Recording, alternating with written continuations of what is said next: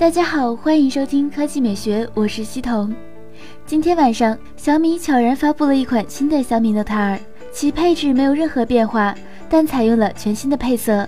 按照官方的说法，全新的配色名为亮银黑，相比之前的亮黑色来说，颜色要略浅一些，边框采用了银色。配置方面，亮银色小米 Note 2只有 4G 加 64G 版本。其余配置包括骁龙八二幺处理器、八百万像素前置、两千三百万像素后置、四千零七十毫安时电池、五点七英寸幺零八零 P 双曲面屏等等。价格方面，亮银色小米 Note 2售价为两千七百九十九元，和其他颜色版本保持一致，将于三月七日早十点正式开卖。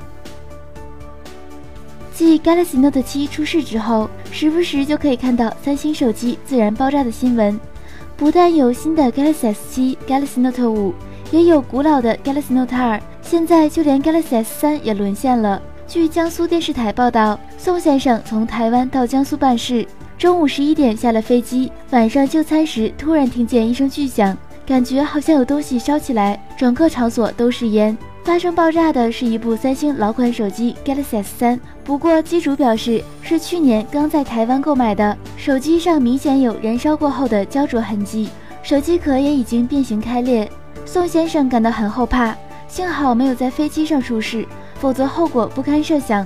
三星客服对此回应称，已经预约负责人，将会尽快回复。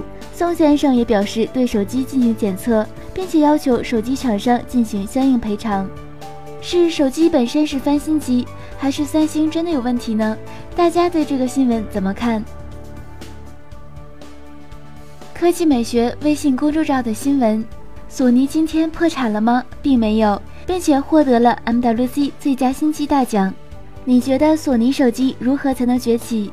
百分之三十五选择系统本地优化加强，百分之二十八选择旗舰机降价，百分之十二选择改变外观设计。百分之十一选择高端技术不卖给其他人，百分之六选择找实力明星代言，百分之五选择加强低端机投入。扫地僧评论：金刚狼三看得很绝望，索尼居然到二零二九年都还没有倒闭。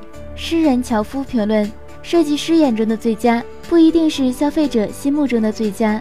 少年毕竟秃样评论：然而依旧垃圾，反正我是没信仰了，太像小米三和诺基亚。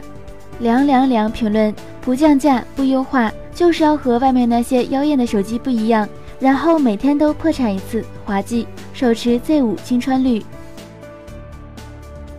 那今天的语音就到这里，大家明天见。